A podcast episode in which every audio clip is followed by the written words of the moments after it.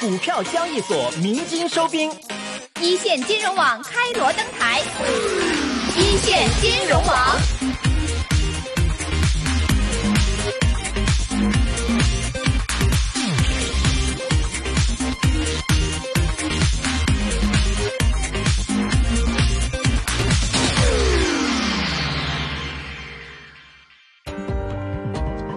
去年开始。不少人开始关注到了一个有趣的现象，包括万科、保利、龙湖等知名房企在内，有超过十五家房企进行了企业或分公司名称的变更，去掉了原有的房地产、地产甚至置业等字眼。这也引发了人们的好奇：改了名字是要跟房地产说再见了吗？事实上，改名并不是一个新鲜事物。恒大中国、融创中国等开发商早在几年前就改了名字，也去掉了地产。两个字，但至今仍在从事房地产开发。不过，值得关注的是，改的背后其实折射出房企正在谋求转型的趋势性变化，而更多的持有物业进军租赁市场、建设特色小镇、开拓养老和旅游地产等，都成为房企的转型方向。房企是如何看待转型的？未来哪些方向会带领房地产行业进入下一个春天呢？现在地产。都说一八年还不错嘛，整个行业还在增长，是吧？一九年说可能是个比较平稳的年份。其实很多媒体这么多年来一直把住宅等于房地产，实际上我现在看的是看整个房地产，所以住宅是一部分，还有非住宅。所以这么合起来看呢，现在恰好是住宅呢增量增速在减缓，但是非住宅这部分实际上是在上升，刚刚开始大规模。开始往上走。房地产除了住宅和非住宅市场，还可以从增量和存量市场来划分，以研判未来增长的速度和空间。过去十几年来，房地产增量市场的飞速发展，离不开中国快速的城镇化进程。未来这一红利还将持续多久呢？中国的城镇化呢？现在全国大概刚刚平均刚刚过六十啊。那么一些中西部省份现在还在五十多一点啊，所以如果我们以城镇化率百分之七十到七十五作为一个终极的目标的话啊，这个，那么我想大概还需要十年左右的时间啊。那么就全国而言啊，一些中西部地区呢，可能还需要十五年啊或者更长时间啊。那么在这个过程中呢，增量就会一直还还会有，还会存在。啊，就是因为城镇化没有结束，但是存量呢，在这个过程中会不断增大。这几年，这个房地产开发商也开始每年从这个净现金流里边呢拿出来一个比例啊，百分之十、百分之十五、十五或者二十，啊，这个就开始投向存量市场。比如这几年您看到的这种公寓啊，比如购物中心啊，比如写字楼，比如酒店，比如一些文化旅游项目。啊，这等等吧，这些东西都属于，呃，存量资产的一些不同的形式啊。存量资产的价值的不断提升啊，取决于这个企业在运营上的这种能力的不断的提升。增量市场，呃，这几年在二二三四线城市啊，就是增幅更大一些，啊，因为一线城市这个增量市场啊，就呃逐渐的开始啊，就是趋于饱和。大家对这个房地产的这个价格的上涨的。这个这个趋势啊，大家都认为会不会上涨的那么快了的，这都是在放缓的。还有一个就是，它是任何一种发展的阶段，它是自然的进进行发生了变化。你看我们现在目前，其实欧美国家的这个这个这个这个发达国家的房子，它的涨价是很慢的，它基本上它都在这个状态下，它不可能像我们中国那么大的规模，然后不断的上涨，不断的这个这个这个扩大规模的。它这个这个速度，就是说，可以说往后来说会很大的变化。城镇化建设，嗯，这也是值得探索的。呃，城镇化建设不是把所有的农村人口向城市化聚集，那农村谁去管？没人住的地方还叫农村吗？我认为在全世界，农村啊，它也必须要有人住，这条这才是农业和农村。但有人住的那个住宅，不是过去的老百姓随便搭的，要是有专业的人也把农村的农民住的房子怎样科学合理的规划到美化，让农村的人住房啊一点点不比城里人差，让城里人羡慕农村人。我认为这才是新农村建设，真正的新型的新农村建设，就是在国家的规划当中啊。要用新的模式来建设新农村，而不是那简单的所谓的新的这个城镇的复制。伴随城镇化的发展，房地产市场按其自身发展规律也在演进，但企业总要不断寻找发展机遇。其实远远早于市场的普遍关注，房企的转型探索一直在进行当中。啊，我是。八三幺大限啊，零四年八三幺大限之后呢，我就觉得这个地产该转型了，是吧？因为单单单的靠钱拼钱啊，你除非你跟资本市场啊能能能够顺利的对接，那我们当时两条腿，一边是跟资本市场争取尽尽早对接，啊，我是零六年就引入了凯德，是吧？然后零八年就上市在香港，但同时我也在为转型啊找出路。作为房地产市场的一员老将。自胡宝森一九九二年在家乡河南创办建业地产算起，至今已有二十七年。目前建业的房屋在建面积三千三百万平方米，按面积计算，在全国排在房企第十位左右。九九年开始提出来这个不出河南，然后零二年开始从郑州走向地市，走向县城，啊，走向乡镇，呃，到今天走了十八年，啊，到到今年年底走了十八年，覆盖了整个全。全河南的一百二十个这个县以上的城市啊，就是省域化战略。我们在把房子从省城盖到地市，盖到县城，盖到乡镇，啊，现在经盖到农村了。我们算了算是五级市场啊。作为一家扎根河南的企业，建业是如何转型的呢？那就转型来讲，就经营的产品形态上来讲，大约也是十年前啊，开始转向酒店，转向商业啊，然后。这个这个七年前开始转向农业，啊，七八年前开始转向文化旅游，啊，当然这个包括体育，啊，包括了教育，啊，那最近也做一些产业地产的一些探索，啊，实际上也是这这一算呢，也跨了差不多有有有十来个板块了。但这个转型其实也不是一个盲目的转型，围绕着中国的大的消费升级。所以我呢，现在就转型，还是围绕着生活方式，啊，实际上是一种升级。原来房地产开发商就是会盖房子啊，买地建房，拿回来钱再买地啊，是一种简单的一种一一一个一个循环。那现在呢，就等于做生活方式啊，不但卖给你个房，啊，还让你成为我的球迷，还让你成为我的幼儿园和学生的家长、学校的家长，还让你成为我的文化和旅游项目的。这个这个常客，还让你成为我的一个商场的 VIP，还让你成为我的酒店的一个 VIP，还让你成为我的一个基金的一个 LP 等等等等，是吧？这个发生多重身份，因为我们战略只是做区域嘛，啊，就就围绕着客户群呢，这消费升级啊，做了一个生活方式的转型，啊，于是我们的使命也开始发生变化。原来啊，十八年前提出的，呃，让河南人民都住上好房子，啊，就是从一五年开始升级为。让河南人民都过上好生活。最终呢，我们打通了一个生活方式的从投资、建造、售后服务这么一个生活方式的全产业链，是吧？我经常说我们的客户呢，大概有三个特征吧。呃，第一就是高净值啊，比方买我们房子的人，大大概一般都是改善性需求的客户比较多。再一个多频次，我刚才讲，他可能跟我发生了多重的这种啊这个交易和交互关系。一个投资者。他可能会最多的时候可能会跟我产生六种、七种、八种甚至更多关系。第三就是粘度高啊，高粘度，就是他一旦成为我的客户，我就希望他终生我给他提供各种不不同的服务啊。就是我不但卖给他一个房子，或者我不但让他有球看，在他的生活之余，他的教育、孩子的教育、他的生活的旅游是吧？然后他看球是吧？他到我的电影小镇是吧？去度周末是吧？或者过有节日啊？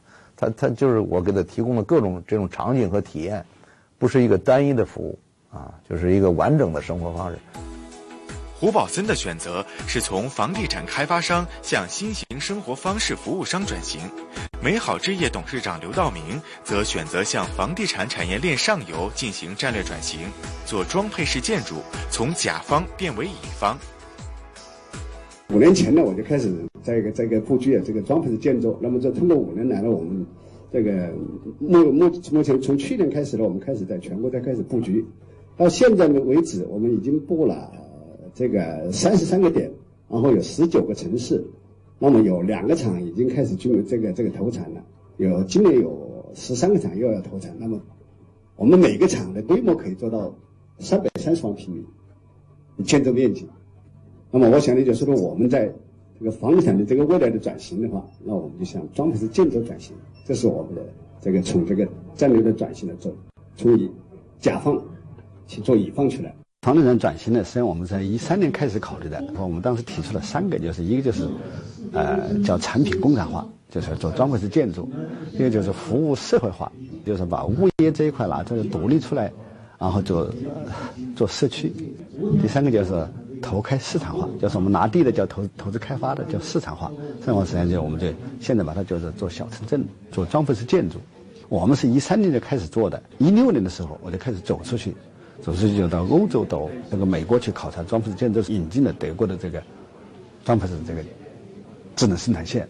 这边这边呢是沙石料进行，那边六分钟就要出来一块成熟的这个构件，然后是二十四小时这么不停的在智智智能化的生产。我们一百米高的房子，大概现在目前带精装修的话，大概在三十六个月，就从设计挂牌，然后报建。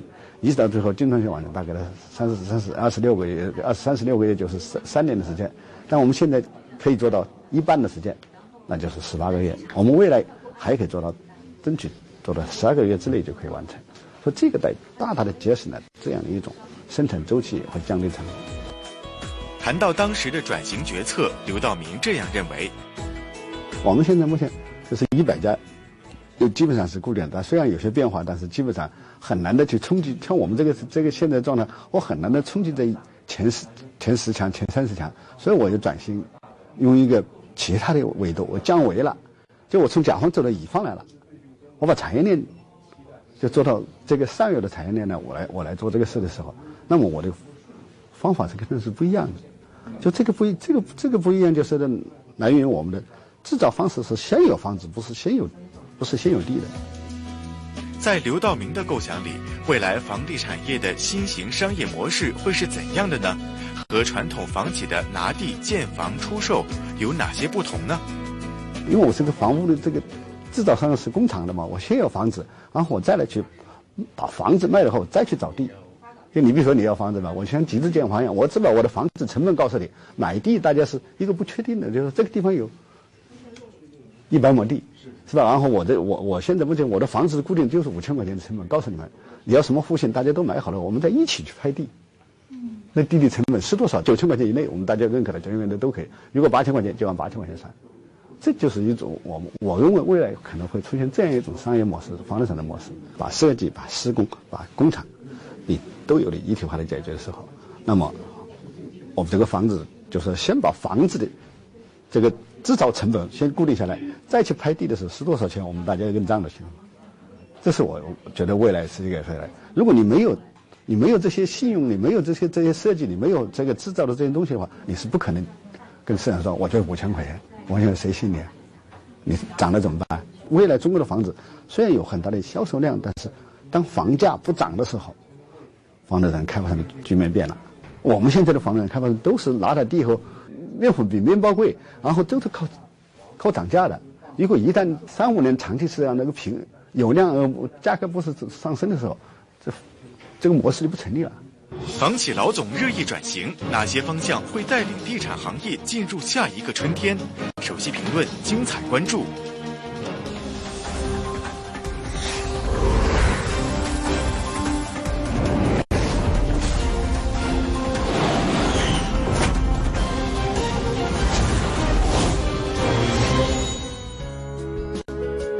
不同于刘道明的向上游转型，由下游家具生产商切入房地产业，目前已发展成为涵盖商业地产、家居商业连锁、家具制造、酒店业务等领域的民企五百强的悦兴集团董事局主席丁佐宏认为，个性化发展的房地产将是未来的方向。我认为房产不是叫转型问题，房产是必须转型的问题，是生存问题。在丁佐红看来，未来房企转型方向如何呢？应该如何改变过去所谓千篇一律建房的模式呢？你看看全中国，有大的，有小的，所说数量做房地产的，是多少家？我个人认为，到乡镇能做房地产的，基本都做了。这个特别是一线城市。没有几块空地，呃，基本上都盖满了。就是如果说我们还用过去的方式做房地产，啊，就是大面积的买地造房，要么就是毛坯房，要么就是精装修，就那一套，啊，我是看不到希望。但我认为新型房地产是有未来的，是有春天的，在这个信息化时代、全产业链时代。个性化时代、智能时代，找新型的老百姓需求的、一站式的、省力、省心、省钱的，不是房地产，是家，是卧，而不是简单的房、简单的地产。我认为有未来。怎样把一块土地啊建成一个什么样子，老百姓所需要的房子？房子里边，老百姓需要什么样的需求、功能、配套、喜好、职业？你干什么职业的？啊，还有呢，现在这个老龄化严重以后，一家三代，怎样又要顾得顾得上老的，又要顾得上小的，肯定是个性化发展。不同房企结合自身实际，最大化发挥优势，正在转型的道路上积极探索。而就整体房地产行业的转型方向，已在地产行业深耕二十八年的老将冯仑是如何判断的呢？住宅的增量增速会放缓，那么住宅整个市场呢朝两个方向发展：细分市场和集约高度集中的大规模企业，而大规模企业又必须朝产业化、工业化方向发展。另外呢，住宅以外呢五大类的商用不动产，现在呢依次都在发展。发展的目前国内目前最成规模、成专业，在全球还领先的是物流仓储、智能仓储。第二，写字楼，写字楼在中国现在只有在一线和强二线城市，未来还是有机会。第三一个，购物中心。购物中心呢，在全球现在每年的开店数量都在减少，经营面积也在减少。中国现在购物中心接下来怎么转化转型是一个问题，但总起来，购物中心作为商用不动产一个大门类，实际上还一直会存在下去。第四一个呢，健康医疗，聚焦在大健康这个不动产，做医疗中心、健康康养社区。做健康公寓、做疗愈系酒店等等，这是一个领域。最后还有一个教育研发，这就是所谓产业园区啊，这些清华什么科、同方做的这些科技园啊，这些这也是一类。大体这五大类，在未来 GDP 一万美金之后，持续的都会有需求的变化。那么这个变化呢，它的商业模式大体也都一样，就是三分开一统一，就是开发、运营、投资三分开，统一于开发商，啊，就是投资、开发、运营，啊，这三件事是三个角色，但由开发商来统辖、来协调，基本上就是另外呢，配合这个商业模式，不动产金融将会是一个非常大的一个机会。再配合这样的一个机会，投资者最主要的是险资、养老保险、外资还在其次。未来的竞争能力的格局主要在资产管理和运营方面，而不在于开发方面。